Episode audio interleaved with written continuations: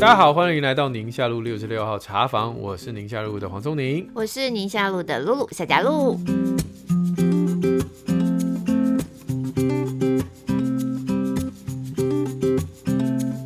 啊，我们今天又来到了 Q&A 时间，回应听友。今天我们的主题继续上次的这个教养，对，Part Two，还 Part Part 不知道多少了哈。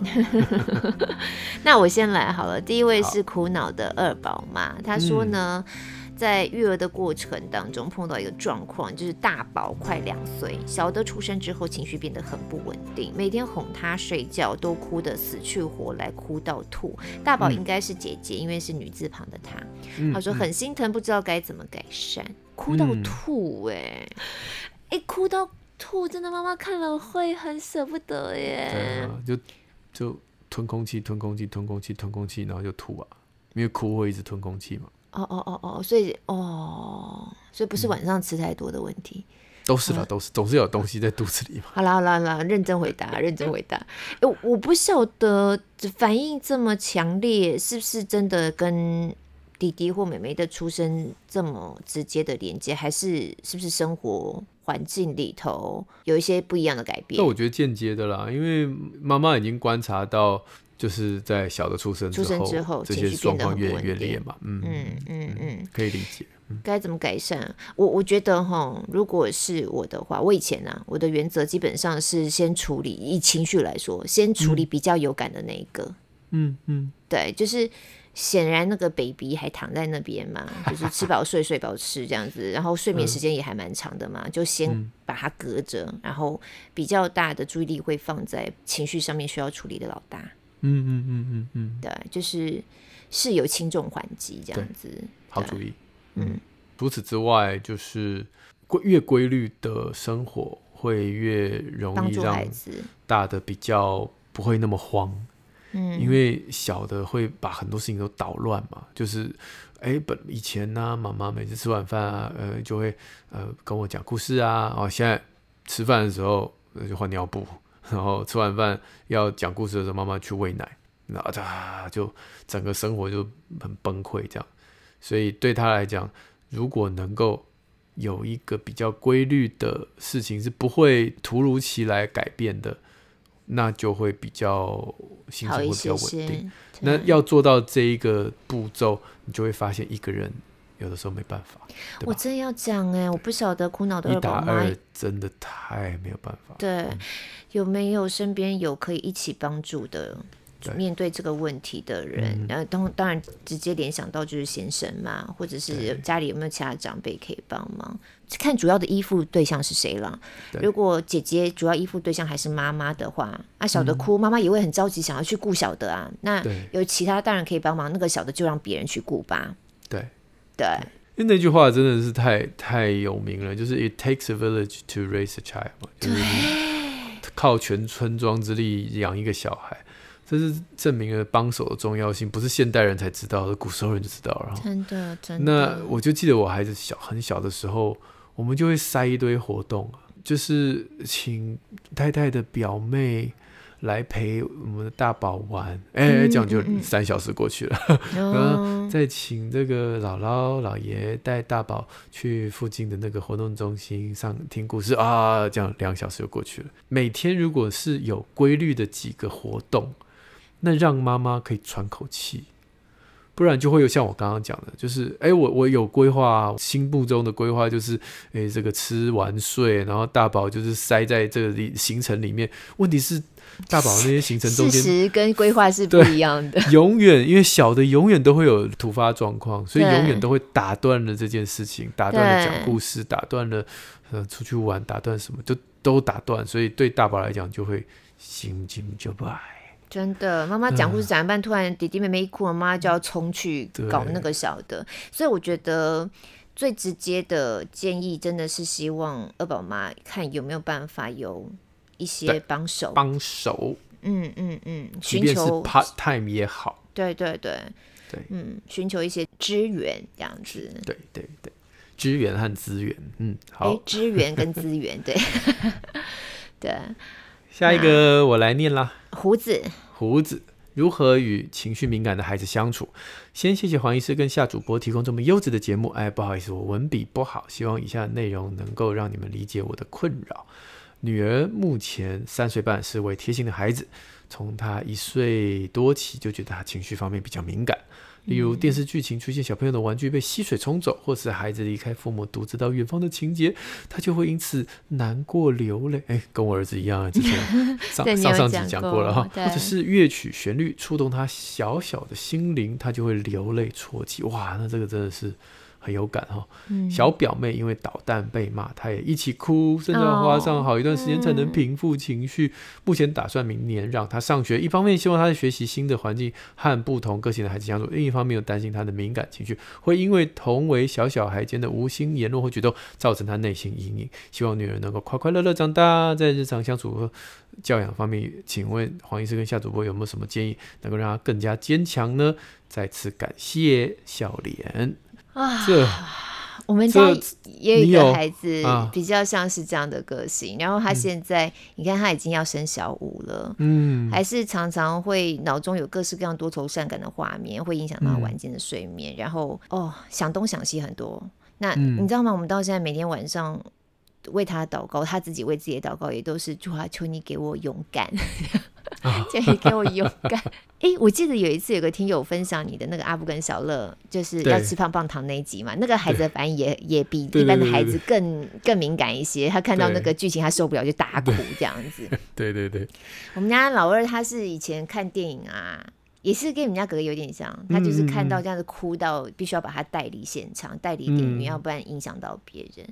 因为这个孩子现在三岁半嘛，我们家现在。五年级要升五年级，所以胡子先生就是我，我只能先跟你说，这是一段漫长的路，没错，要陪伴孩子面对他的心理，他每天哦生活在这个日常的各个环节当中，然后带给他的那些想象的画面。他可能会有一些剧情的衍生，嗯、然后去触动他那个敏感的那一块，然后流泪也好或什么的，甚至晚上睡觉会做梦什么的，这就是他的个性，这就是他的天生气质，这就是会伴随他一辈子的。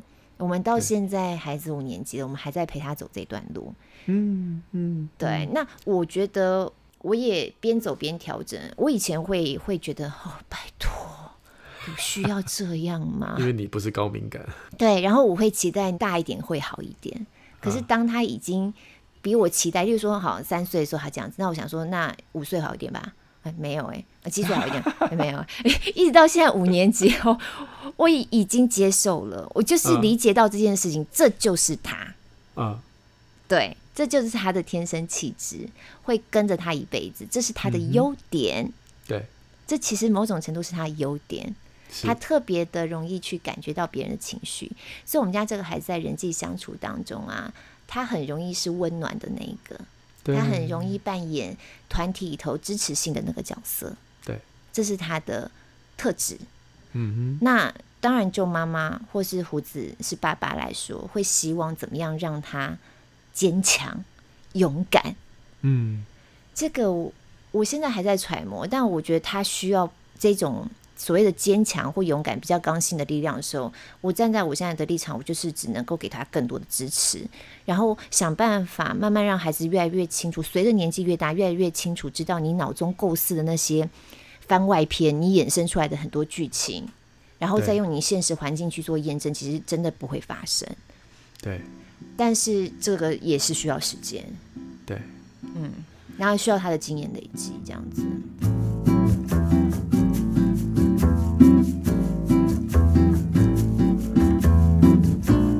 高敏感的孩子真的就像你刚刚说的，他的最终是大好或大坏。就是这些孩子长大以后啊，如果我们在他高敏感的这个长大过程当中，因为对于人生当中有新的刺激，他都会比较紧张、比较谨慎，比嗯嗯，比较有这样可能要慢热的过程。如果我们是用这种呃养玫瑰花这种精致的。呃，陪伴照顾之下，其实高敏感儿童的结局是非常好的，因为其实你可以知道，这样的一个特质在非常多的行业都是无法被取代的。嗯，对。所以不管在职场上，在家庭里面，它都会是你长大最大的祝福。那大坏就是你不理他，嗯、大坏就是你不断的否定他的情绪，否定他的恐惧，然后完全以这种不站在同一阵线的方式来跟他一起长大，那这就是大坏，就是这这些孩子后来要坏起来是很坏的，嗯嗯，你可以想想看，他高敏感可以把他的敏感用在多坏的地方，他如果知道，对，因为他知道你哪里。会痛，他知道你哪里会生气，他就踩你痛脚。对对对对对，所以大好或大坏，那这个不是我自己讲的啊。之前有一些研究有，当然不是很严谨的研究，必须承认这种研究不好做，但是有这样的一个趋势是在的。所以高敏感儿童其实这个话题在这几年来都被重视，也有非常多的科普的书在跟父母分享这一点，就是如果你们家有这样的一个孩子的话。怎么样来跟他们相处？我我忘了那本书，但是大家可以上网查一下，就是跟高敏感儿童相关。我记得是一个日本的心理学家写的，翻成中文。高敏感又分成四大类哈，嗯，就是高敏感、低敏感、高刺激需求跟低刺激需求，这样四就是有四格嘛。嗯嗯嗯。高敏感又高刺激需求，低敏感高刺激需求，低敏感低刺激需求跟低敏感跟高刺激需求，就四四格啦哈。嗯，我刚刚可能有没有讲到重复，我不知道。那这四种个性的父母的挑战就不同咯。哦，有些孩子他高敏感，可是他又整天需要高刺激需求，你就知道那个是。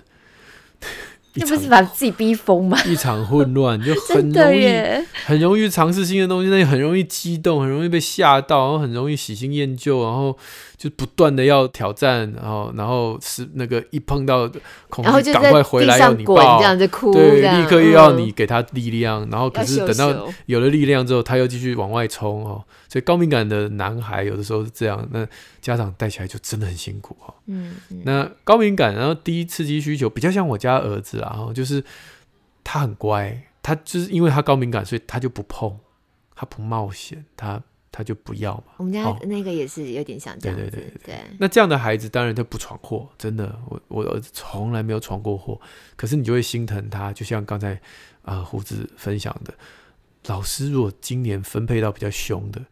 骂别的同学，他也在那边难过，那那就很尴尬了哈。这种这种事情，因为啊，他一难过就会那时候会反映在身体上，嗯嗯嗯，长口疮啊，这个、哦、等等等等，就自己会觉得有压力耶。对对对，然后回家你就看到他不开心，哦、我都觉得他现在他现在十二岁，都比较像他八岁的样子。他八岁好快乐哦。嗯每天都就是只要在安全的环境，哇，每天笑的嘻嘻哈哈，好快乐。但是我印象中那一年，就是大概十岁的那一年，把九岁还是十岁那一年，他他完全就每天就是不快。你可以看出他就是不一样的小孩。嗯嗯嗯。那我那时候有点悲观，我都是觉得说，是不是人长大就必须这样？那我的孩子是不是再也不会像以前那样子？就是笑开开心心笑的像是疯疯癫癫的，就是在安全环境下可以笑成那样。嗯、我现在可以把他告诉你，没有，他现在还是笑得很开心。对对对对对对对，所以是是没有问题的，嗯、只是那那段过程我们必须陪他度过。嗯、但陪他度过，有的时候又不能过度的保护，说哦，这个老师很凶，那我帮你转转班啊，转学啊，转什么转什么。其实对他来讲也不见得是好事，对，因为他又要再重新面对一个新的环境，没错，新的体验。所以那时候我们只能在家里面尽量去让他觉得家是一个避风港。嗯、他在学校打了一整天的仗，嗯，扮演一个好学生，扮演一个好，符合大家期待的，符合大家期待的，然后然后紧张兮兮的。那回家我们尽量让他就是啊、呃，可以做自己这样子。嗯嗯，那那是我们做的调整。嗯，我只能跟胡子说。在他后半段，尤其过去这一年，我发现我们过去的陪伴是值得的。他开始勇于跨出很多很多他以前不敢做的事情，即便我们知道他还是会稍微谨慎，会稍微小心，但是他已经从我们这边得到足够的力量了。了对，对，他知道他可以往前踏。对，嗯，我想跟胡子说，就是不要想要改变孩子这个个性，因为那个就是他。是变不了的。你越要强势的去改变他，其实反而结果会让他更更不知所措，因为他本身就是一个高敏感的孩子。对，你是陪伴他，然后我们可能可以做到是微调，就是不要让他越来越什么事都惧惧怕怕的，什么事都觉得嗯呃，就对，或是太脑中的那个画面越想越夸张，那个番外篇越演越离谱，这样子，我们能够调整的是这个部分。但像这样的孩子真的是很贴心的孩子，因为他比较能够感受到人的感觉。对对对，所以每个孩子需要的支持方向不一样。那我们家的那个，他很明显，他我觉得我们可以做到是，我们帮助孩子去认识自己是高敏感的孩子，然后帮助孩子去找到一个孩子觉得 OK，我在这样的方式当中，我可以得到力量的，可以得到支持的。像我们家就是，他觉得不 OK，他就会说：“妈，你抱我一下。”嗯，也就是他正在情绪当中，对对，那你我就不处理他的情绪，我也不会叫你不要哭、不要闹或什么的，或是这个没什么啊，干嘛这么介意？这样子都不处理，嗯嗯嗯，就是抱你就就好了，对，他就好了，对，所以拥抱的力量，嗯，对，就是帮助孩子找到他自己比较可以可以调整的一个方式，这样子，然后然后让他也接受自己这样的个性。其实这样的个性我觉得也也蛮好的耶，因为他是一个很特别的特质，对。对，他以后长大，像我，我就跟我们家老二说，我觉得你以后长大很适合做跟人有关的工作。嗯哼，因为你对人有特别的温暖，有特别的感知力，这样子。对，哎，小编好厉害哦！小编立刻帮你找到你刚才推荐那本书，高敏感孩子天赋：儿童精神可以是给高敏感儿家长的四十一个养育、照顾、陪伴提案，作者是长沼木雄，应该没有念错了啊。嗯。所以他是一个精神科医师，儿童精神科医师。好，不过我刚刚露露你讲的说适合人的工作，我也要稍微就当然很棒，对，嗯。可是我真的有碰过非常敏感的孩子，后来他去他他就是做了跟人相关的工作，嗯嗯嗯，可是是跟病人相关哦，所以他其实。上班接受到太多负面的情绪，他他消化不来哈，他消化不了。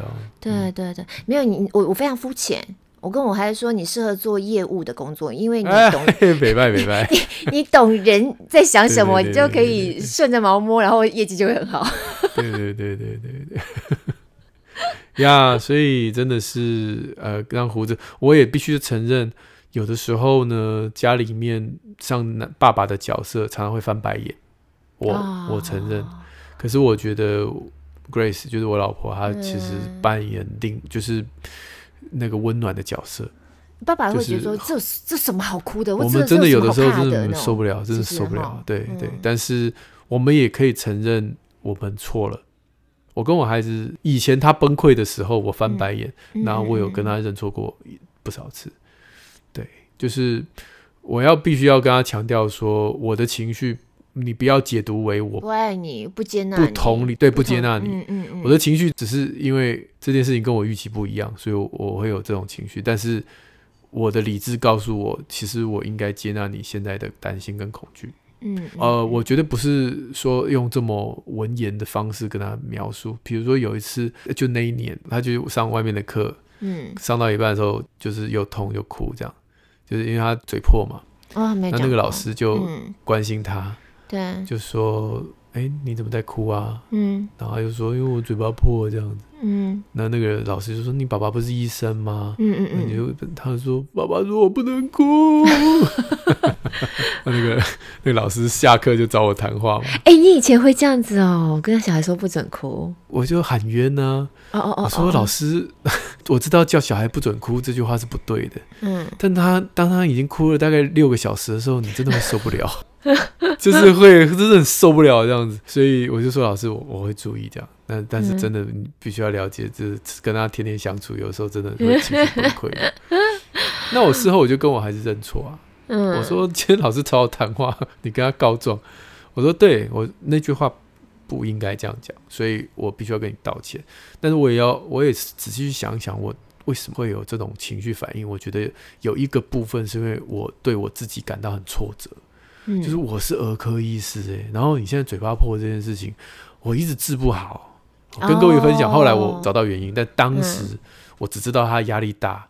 那可是我用了很多的方式，想让他少复发，可是就是没有办法。我说我很挫折，所以我把那个挫折化为这种愤怒、生气的话，这是我不对。对我跟你就是这个，你不要介意这样。嗯、你知道一个敏感的小孩，但是我刚刚说他那个时候大概九岁嘛，他竟然说：“嗯、爸爸不不不会不会，你给我那个药擦了，真的有比较不痛。嗯”嗯嗯。嗯，他安慰我。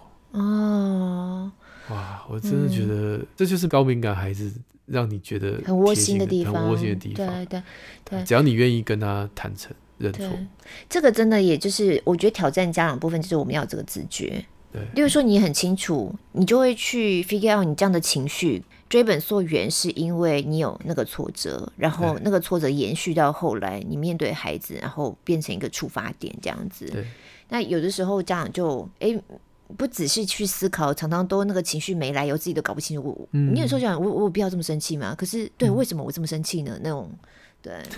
那也常需要自我对话。对，哎、欸，我发现接下来这个听友的问题很像，一模一样，一模一样。对对，然后我们就一并这个，请听刚才的回答。对，那我还是把他的那个 念一下好了。好好好，这位 Jill 他说：“黄医师你好，听完最新的 Podcast，好想听一下你分享你从小看电影就会哭的，应该是儿子吧？哈，老大。对，对，他说我们家的大女儿呢，今年六岁，也是一个看到一点点刺激情节就流泪奔走的小孩。哦、奔走。对，听到。你说你儿子啦，不是女儿哈？嗯、看 到《冰雪奇缘》的时候，艾莎击中安娜就不愿意看了，超有同感。因为他们家孩子呢，也是看到这一段就哭着跑走。后面跟他解释了一下，他同意继续看。嗯、看到下一段，爸妈船难死了之后呢，又整个崩溃掉这样子。从那天大约两年之后，非常讨厌公主。他认为呢，要成为公主，爸妈就要死掉。我当下回答他没有这回事。结果回去翻了一下公主的故事之后，发现除了小公主苏菲亚之外，其他公主妈妈们真的都是去领便当了。妈妈慢慢在生活当中不断帮他洗脑，他在生活中也受到各种不同刺激，有些事真的是小到当然听起来会忍不住翻白眼。那我知道应该同理他，但真的无言。好想听你出演方式，对，就是一模一样的状况。哎、欸，真的，所有公主的爸 的妈妈都领便当。对对，我有我有看过，就是迪士尼它的故事有一个暗黑逻辑，嗯、然后几乎这些公主都是家里头就原生家庭就是都很破碎，呃，所以才会造成她人生有挑战啊，才有情节后续可以发展这样子。嗯、所以我们孩子都不用当公主，这样太好了，我们就是当佩佩猪就好了。佩佩猪那个家庭我非常欣赏。而且我不知道你有没有发现，佩佩猪的 ending 卡、嗯、几乎十集有九集都是他们一家四口倒在地上，四脚朝天的笑。对啊对，一定是躺在地上哦，然后四脚朝天这样子笑，喜欢，好可爱。我每次跟我讲说，他们一定要一家这样笑嘛，很可爱。好了，啊、下一嗯，对啊，就很温暖呐、啊。对对对。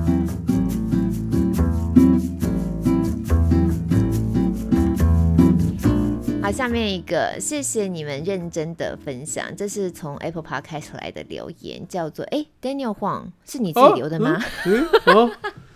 哎哎，Daniel，Daniel 啊，啊，哦哦，对对对对对，我刚刚一下看，我以为是 Daniel Huang，我想说，但也是对，都是 DH。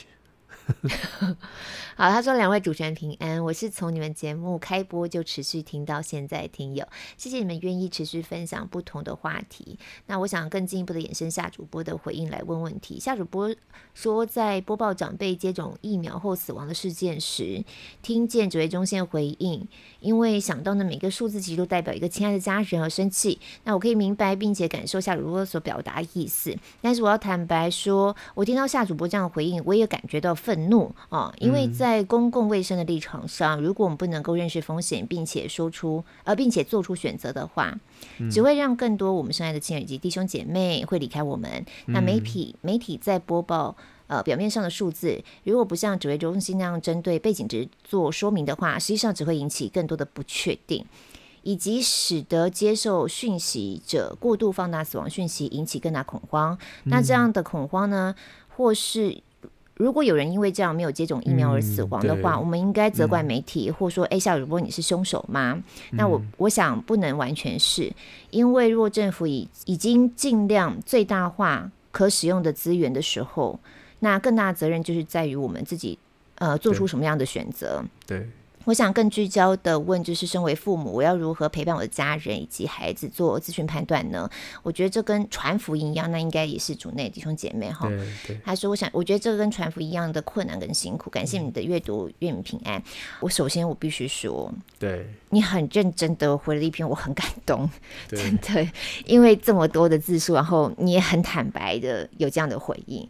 但首先澄清一点啊，就是这是新闻，其实是一个专业，我个人有感觉。不代表我会这样处理新闻，嗯，就像你讲的这个逻辑，我们非常非常的清楚，对，所以我们在处理新闻上，一定是尽可能的把资讯都必须要公开。然后就像你讲的，我公开了资讯之后，那所有的观众怎么样透过这些资讯做评估跟选择？那每个人选择就会不一样嘛，嗯、对，所以嗯，不要生气了，我。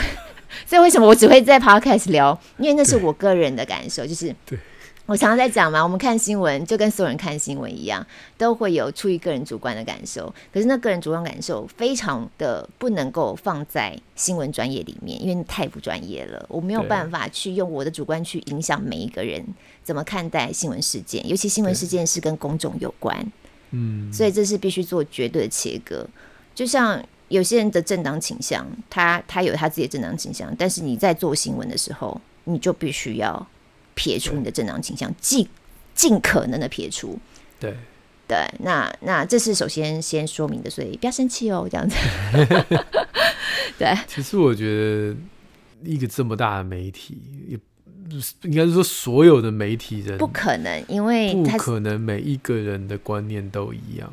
对对对，也不可能任何一个人的个人主观会去影响我们怎么做新闻，因为它是一个团队的工作嘛。嗯、对，好，那这是第一点说明了。那另外就是就是他去聊到说要怎么样陪伴家人跟孩子们做资讯判断，我觉得这是一个大哉问，而且这是需要训练跟学习的，因为我们现在的问题就在于我们的资讯量太大了。对，然后里面。有的是真的哦，有的是全是假的。嗯、麻烦的是在于真真假假，对，它可能七分真三分假，嗯，这种就很难判断。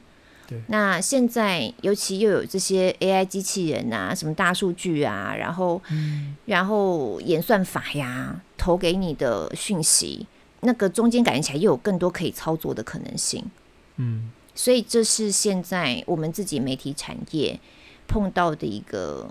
很巨大的一个议题，对，对，就是我们也同样面临到，因为我们更是要搜罗各式各样的资讯嘛，嗯，对，那就视听大众来说，我觉得基本上一个大的媒体平台，有公信力的媒体平台，我没有办法确保我百分之两百都不会有错误的讯息在里面，可是我会尽我所能的筛选掉这些东西，错误的讯息。嗯嗯，只是因为现在大家都很习惯自己去找讯息，嗯，那有些你有专业的条件，你可以看得出来，一看就知道是假的，或是真真假假这样。嗯、但有些其实如果你没有那个专业条件的时候，你看不出来，那这就很麻烦了。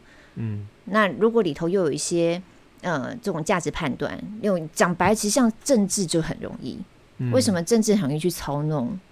因为你就会越来越进入到同温层里面，那那真真假假就更难去判断。嗯，对，所以这这是个大灾问，然后需要长时间训练，然后你必须要想办法的跳脱自己的同温层，就是必须要自己尽量去搜罗不同的管道，或是不同的论点。例如说，像我跟聪宁，我们常常在一个题目里头有不同的论点。对，那。他就是去刺激你有没有自己的思辨能力。那这边听友提到了孩子嘛，我觉得这对现在的孩子来说更是一个极为重要的一个训练。对，嗯、那以大家搜罗讯息的平台来说，我个人会比较建议就是知名品牌，例如说像 TVBS，就是比较大的新闻品牌，比起在网络上很多那种名不见经传的。哦，亲子天下当然是，那绝对是 OK，而而且亲子天下是很专精的在某一个领域里面嘛。对，例如说亲子天下就比较不会讲到那个两岸关系之类的，他可能会讲到两岸之间不一样的教养方式啦。但就是针对在教养这个领域里面的，对对，去去找一个你信任的大品牌，它可以帮你做初步的资讯的筛检。对，嗯、那自媒体的话，大家在选择上就要很小心。跟卫教有关的，就是强力推荐的，就是黄瑽宁的健康讲堂这样子。哎，感谢感谢感谢。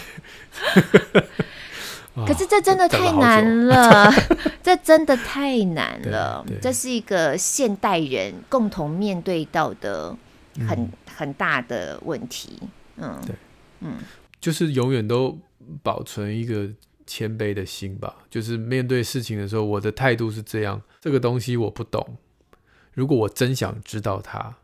那我就会把自己想当海绵，然后我就吸吸吸吸吸吸了很多不同的观念、不同的说法，嗯，不同的。然后我就会去找一位我可信任的专家，嗯，问一下，嗯、就哎，嗯、我对这个议题有稍微可以跟你勉勉强强沟通上了，嗯、我们的知识落差已经没那么大了。嗯、那请问哪哪一样说法比较准确？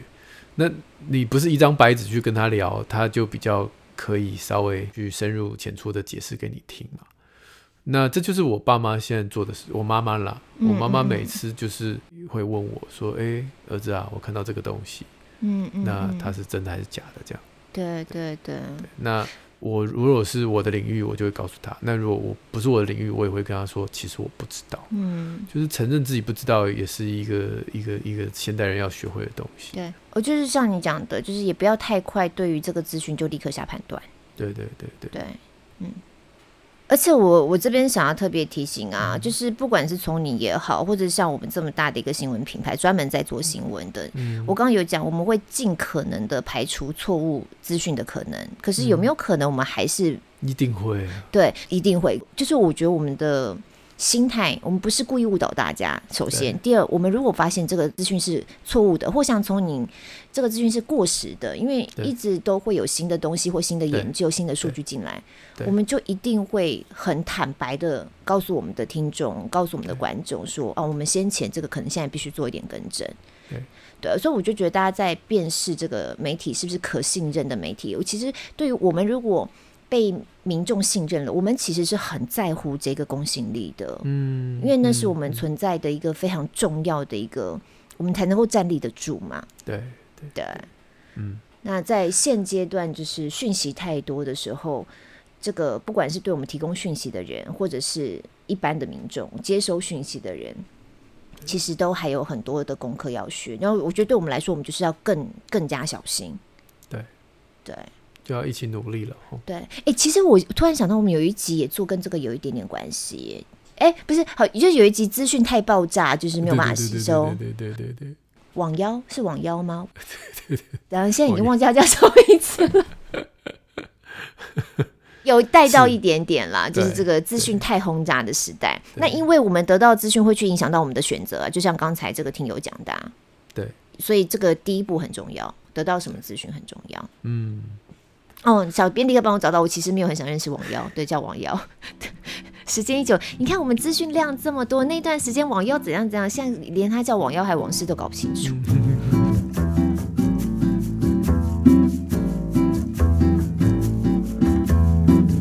我也想讲，我们现在医学上面的证据等级哈，嗯、那个个人意见其实是放在最不重要的，所以就是说，以一个医学的。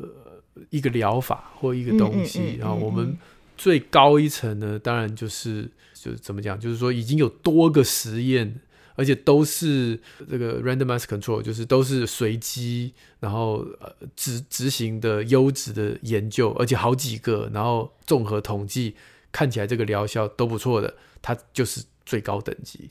那再来往下就是，比如说只有一个研究的啦，哈。那再来就是只只有几个，但是不是很优质的研究的了哈。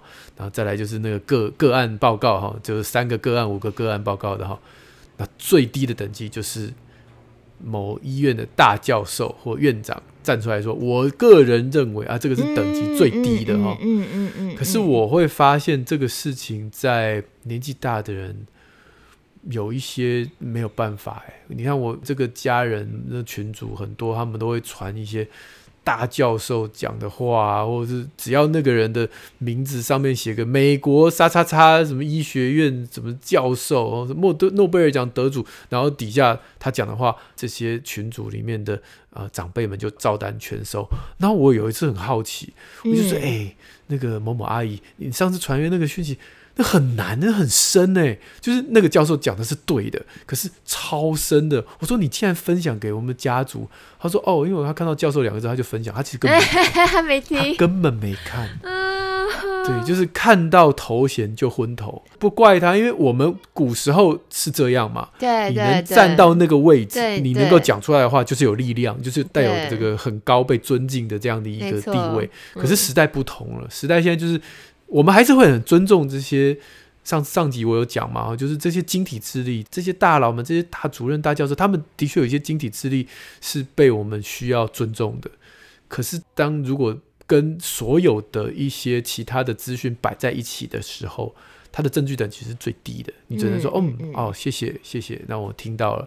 那我们来看看其他的证据能不能佐证你现在。讲的这句话，也许他的直觉是对的，啊，嗯嗯嗯嗯，但是这就是时代的不同，可能看事情，这也是我对啊诸、呃、媒体的期许，诸媒体的期许，诸媒体的期许，真的，我说真的，你看美国的一些大的媒体，好，比如说《Economist》啊，比如说《经济学人》杂志，嗯，他虽然写了一篇科普的文章，或一篇、嗯、呃很好读的文章。但它底下一定会放 reference，它一定会放它这个论述是从哪一个研究的？对，一定你可以让你说，哎，我有点怀疑这这个文章里面写的这么漂亮，真实性如何？你可以从底下的这些论文去找，找到，哎，是不是跟你写的一样？对。可是我们台湾媒体谁在底下放 reference？几乎没有。不过像《经济学人》他们比较是调查式的，可是你他们很多，对，所以我说 Times 也是。对，就是我说跟我们一般在新闻就是 daily news 的处理，嗯、我们通常会告诉大家我们这个利润的来源，就是例如说一个记者会，那你就知道说这个就是官方讲的。嗯，就是我说它是不同的，对，你的平铺直述的啦，对，那个就是说啊，对对对，不同的新闻类型，对对对，跟这种比较是调查式报道的类型不大一样，对。对对，嗯。嗯，所以这个就是啊很困难。不过真的你讲到是一个重点，嗯、对，因为你提供了这些线索，也能够让读者去判断说。你的来源，对，讯息来源对，是哪里？然后他那个来源是不是有一些、嗯、呃自己的，例如说意识形态呀、啊，或是说他自己的原来的立场偏左偏右啊什么的？对，那其实都会帮助我们怎么样去。理解这些讯息的内容，所以我刚才讲，这真的就是一个大宅问，这是一个很深、很很不容易的学问。而且你每个讯息吸收进来，那还关乎你自己个人的主观判断，你你的价值，你怎么你怎么看着？你例如说你自己本人，你是比较偏左派、偏右派这种，那那出来的选择的结果也不一样啦。所以这位听友可见是听到我们选择那一集，还是回到我们那一集讲到的重点，就是我尽我所有的能力去。得到了资讯，然后做了判断，选择之后就交给神了，这样子。对 对对，对啊。我可能也是因为我看，因为我新闻都大概比较着重在一些健康啊这些议题上，嗯嗯嗯嗯，嗯，嗯，嗯，所以我我也觉得，如果民众不要抢快，新闻就可以更精致。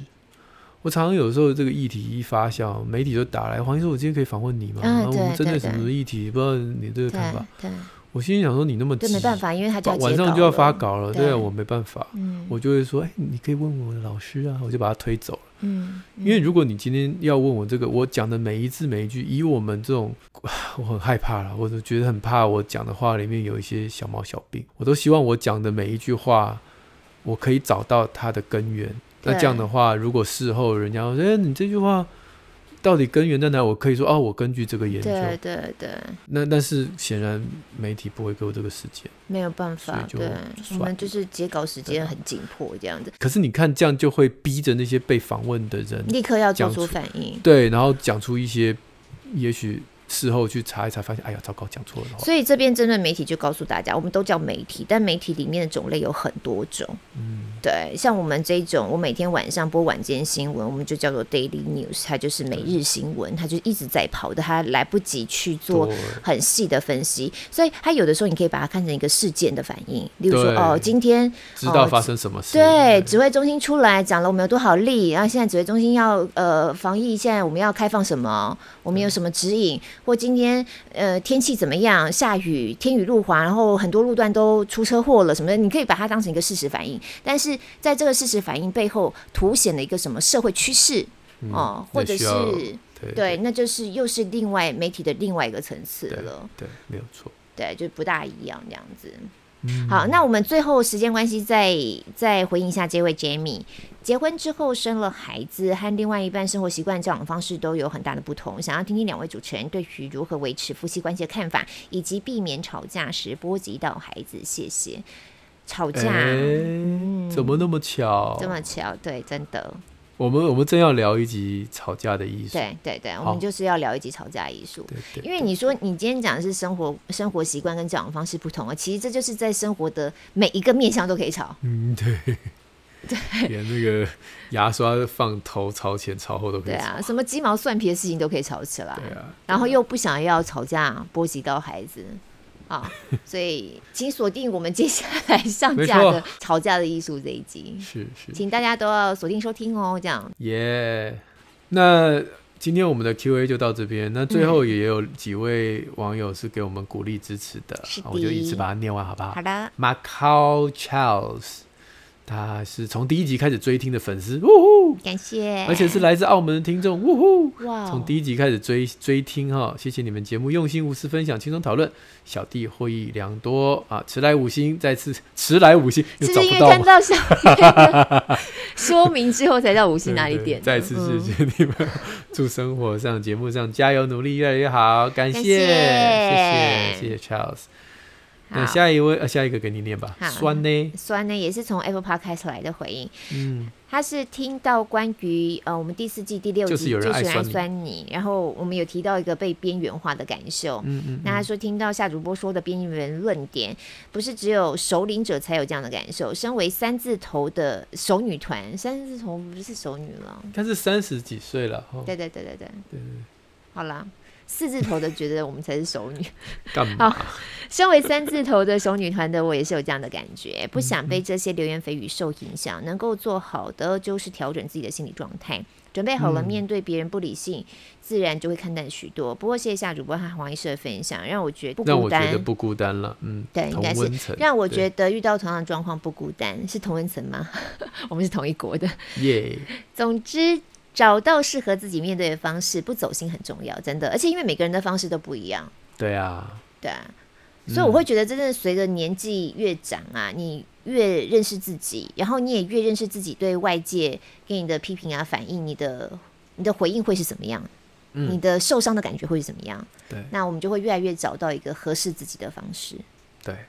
但是，但是还是要保持跟社会的轻度的连接了。对对对对，不要完全被边缘了。对，对，要不然就真的会只陷在自己的同文层里头了。对，对，对，嗯嗯，好的。那我们今天的 Q&A 就到这边喽。在宁夏路好书专卖店都有我们过往推荐的亲子天下出版的好书，还有线上课程，连接都在资讯栏里。对，那我们的 Q&A 专辑一般我们都没有特别另外再推荐书，不过今天从你有提到这本书，我们也会把它放在呃我们的资讯栏里头。高敏感的那一个。好。对对对。那 Apple Podcast 五星赞一下，现在大家如果不知道怎么赞的话呢，就可以找一下我们小编哥，已经有把 SOP 都做出来了。许愿池持续开放中，我们也是一直会用这样的方式来跟大家。做互动跟回应，嗯，那我们下个礼拜空中再会哦。下礼拜就会是我们吵架的那一集了，是吧？是吧？对，好，嗯，那我们来吵个好架吧。对，我们就实际示范吵给大家看一下。下周再见，拜拜，拜拜。就我们吵完那集之后就没有最后一集了，那集就是最后一集了，就没有再下一集了。